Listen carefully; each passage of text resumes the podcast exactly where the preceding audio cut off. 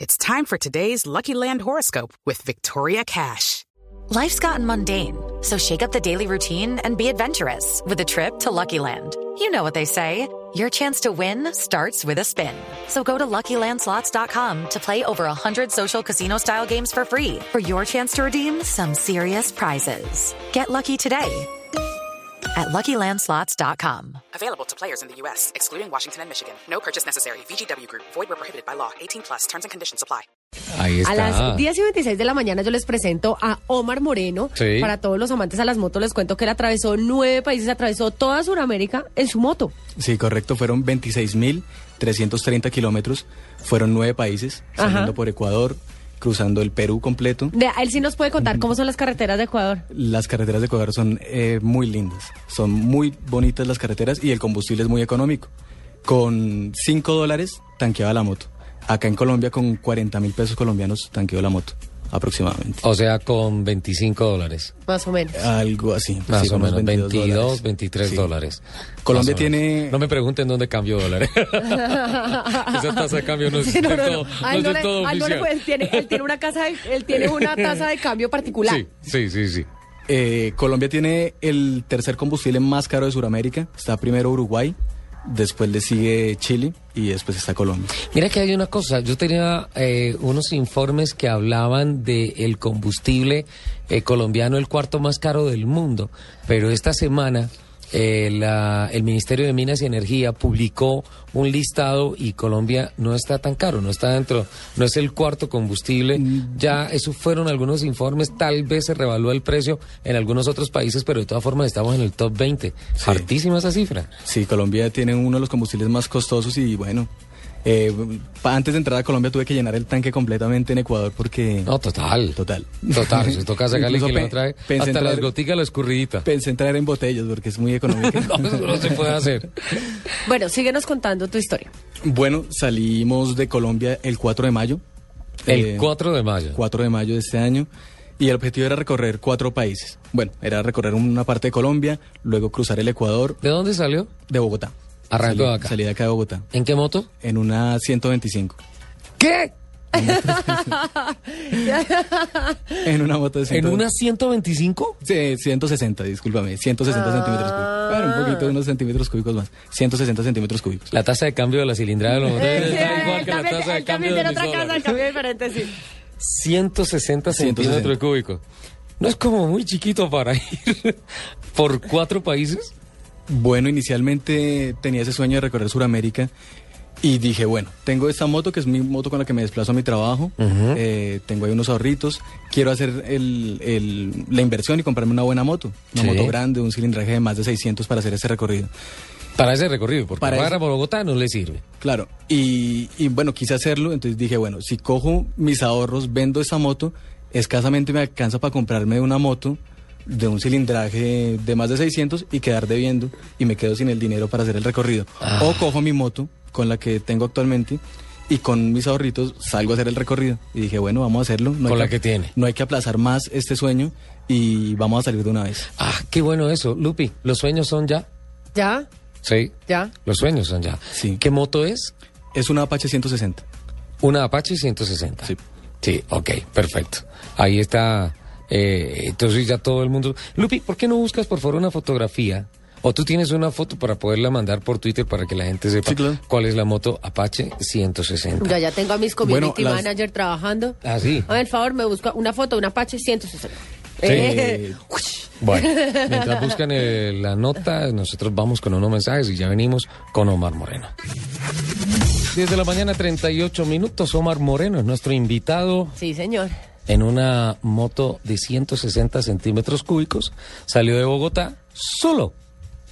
Solito. Y a mí que me critican porque me gusta la Y ah, soledad. mira, yo ahí tengo la novia que también viene, Sí. porque la, la parte femenina también siempre pero está presente en las Esta travesías. historia sí que está espectacular, pero ya lo vamos a tener un momentico para ver en dónde empalma en la ruta. Claro, porque además se empalmaron y ella lo, lo acompañó en su travesía o no, Omar? Correcto, sí. Una vez había cruzado ya los nueve países, llegué a Santiago de Chile. Bueno, a ver, espérate. Ah, No, pero es que, Ecuador. espera un momentico, que es Ecuador. que ahí- Perú. ahí sale literal la frase de que detrás de cada hombre hay una gran mujer.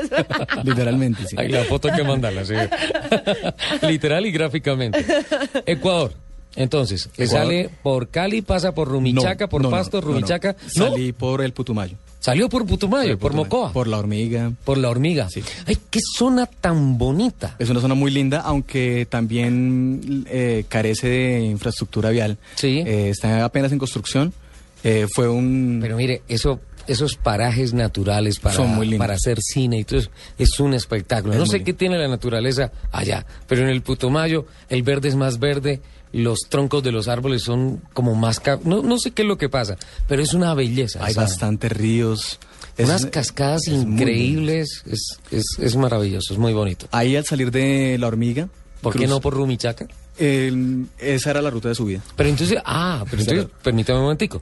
Entonces, finalmente sale de Bogotá, Sí. se va para Neiva. Ibagué. Ah, no, no va hasta Bogotá, va al Neiva, Espinal. Bogotá, Neiva, y luego de ahí se va Neiva, para Neiva. Sí, Neiva. pero por el Espinal. Correcto. Y de ahí se va para Neiva. Neiva, Y de ahí eh, se va Pitalito.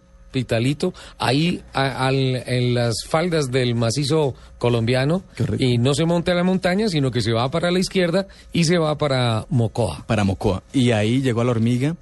eh, bueno, pasó la noche ahí en la hormiga y luego cruzo al día siguiente al Lago Agrio, Ecuador.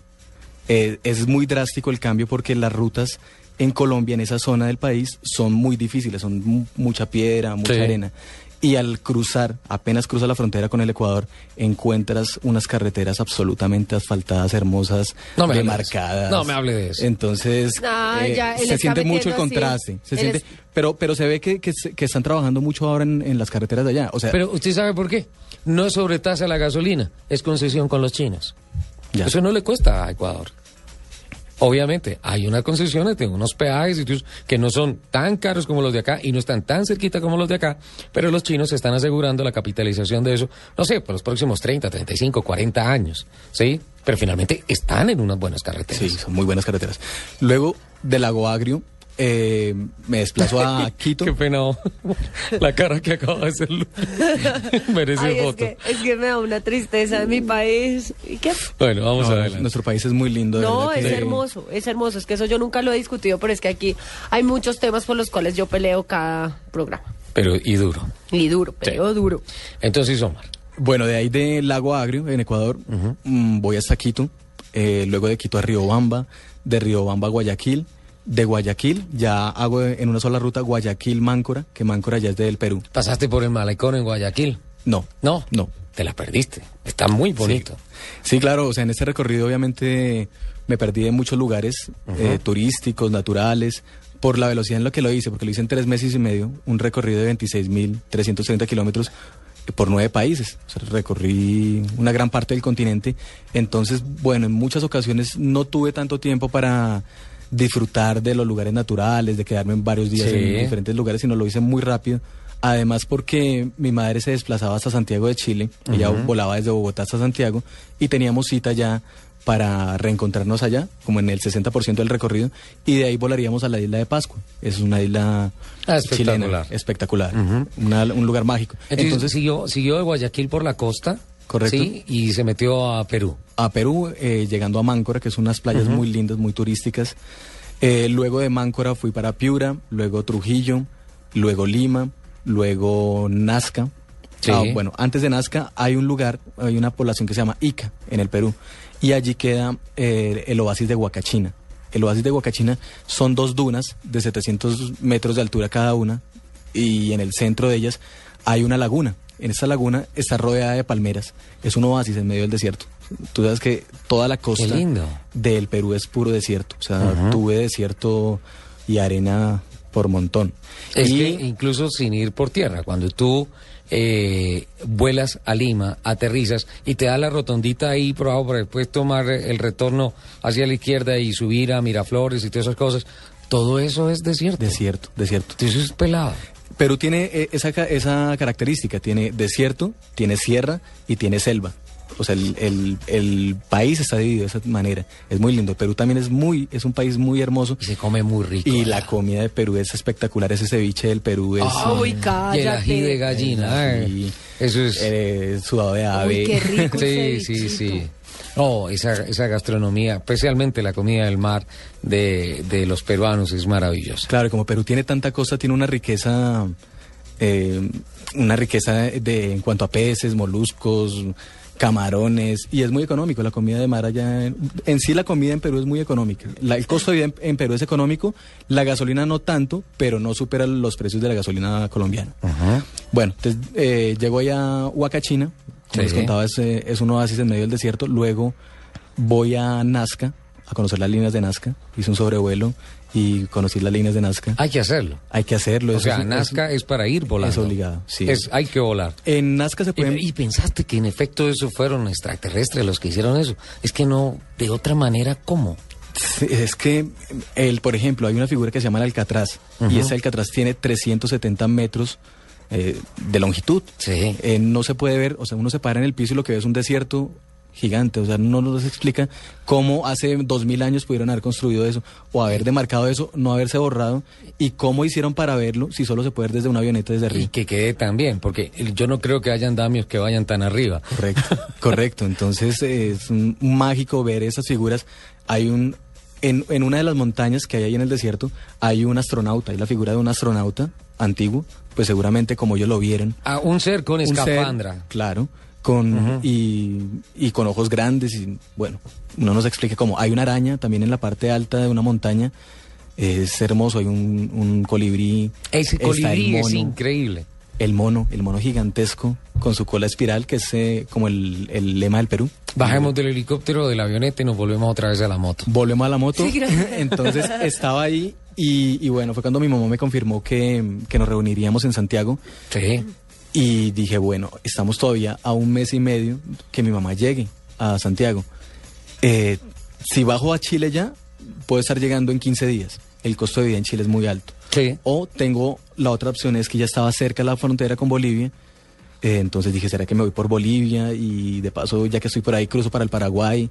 Entonces empecé como a... Te subiste al altiplano. Me subí al altiplano. Wow. Y pasaste por el Entonces- lago Titicaca y todo. Pero la, la forma de decidir eso fue con una moneda. Entonces ¿Ah, sí? dije, sí. Eh, Dije, bueno, ¿qué hago? ¿Me voy para Chile ya y cruzo la- el desierto de Atacama o arranco para Bolivia?